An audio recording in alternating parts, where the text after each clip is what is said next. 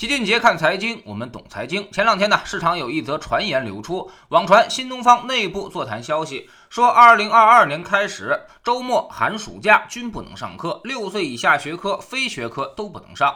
所有的拍题、搜题工具全部都下架。新东方的人觉得可能有百分之七十到八十的收入损失。这则消息一出，整个教育行业的股票又都是全部下跌。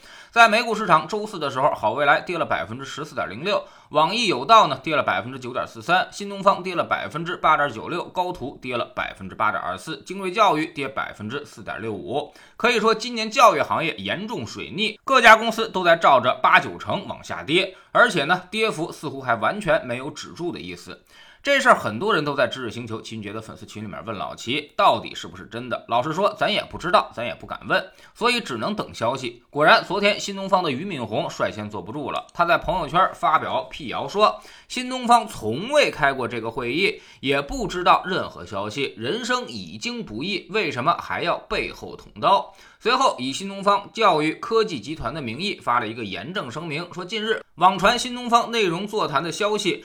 及座谈内容，新东方未就相关内容进行过所谓的座谈，且对相关内容并不知情。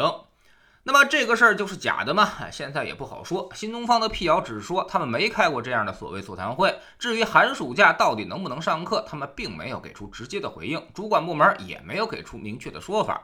不过从今年对于教育校外培训的态度来看，这也并非完全没有可能。这个行业好像一夜之间就变天了。老齐私下里跟一些资本聊过，他们做梦也没想到。做教育还能有今天？在此之前，他们一直认为自己是在为社会做好事儿，实在没想到会有一天变成过街老鼠，人人喊打。这次教育行业大整顿，主要是针对教育资本化的。自打新东方美国上市以来，其实呢，教育行业的资本化之路就已经开启了，越来越多的教育集团出现，资本正在把手伸向下一代。但教育这个行业呢，跟别的行业又不太一样，过度资本化之后，并不能带来全民素质的提高，反而带来了内卷。之前有个段子说的很好，相当于这个林平之把辟邪剑谱一下公之于众了，大家就全都纠结起来，要不要先割自己一刀？最后发现割了你也成。称霸不了江湖，如果不割，你就会天天被人蹂躏。大家最后是越卷越厉害，明知道没用，只是为了不被暴打，需要辟邪剑谱的人就越来越多。林平之他们家发财了，而现在监管的办法就是拔掉林平之他们家的网线，不让他继续卖剑谱了。但问题是，江湖中已经有了辟邪剑谱的传说，你就算干死林平之，似乎也是无济于事了。官方旗舰店没了，大家还是会通过各种渠道去找剑谱的。现如今呢，教育行业变天了，资本开始了敦刻尔特大撤退。高瓴资本在一季度已经清仓了第一大重仓股好未来，将持有的四百零五万股全部出售。当年张磊那可是拍着胸脯信誓旦旦说过，教育行业是永远不需要卖掉的行业。但一出事儿，他比兔子跑得还快。景林资产也卖掉了二百五十七万股，减仓近百分之八十，估计现在弄不好已经全都跑掉了。还有老虎基金，去年底刚建仓高途教育，今年一季度就全部卖掉了。也有不怕死的，像什么瑞银、贝莱德，一季度还在加仓新东方，但如今呢，已经亏掉了百分之四十。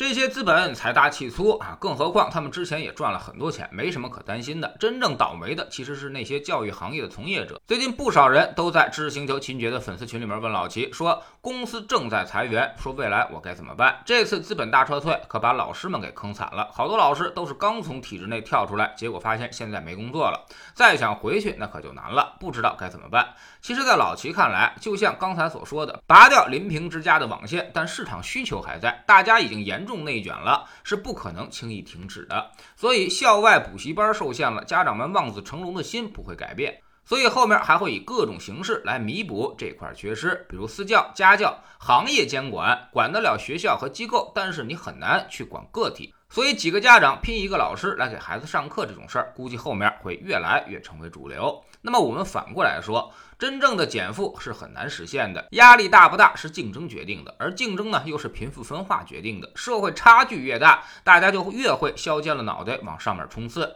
家长感受的社会压力越大，就会反过来压迫孩子。为啥大家都怀念七八十年代那会儿？那会儿是因为家长就很轻松，收入差距都差不多，工厂的工人和厂长也差不了几十块钱，所以孩子只要不学坏就行，根本就没有什么学习好和学习不好的概念。现在家长还回得去吗？家长。回不去，那孩子自然也就回不去了。所以千万别信什么教育减负，我们都已经回不去了，你减负了，别人不减。那么最后就是你自己的孩子被社会无情淘汰了。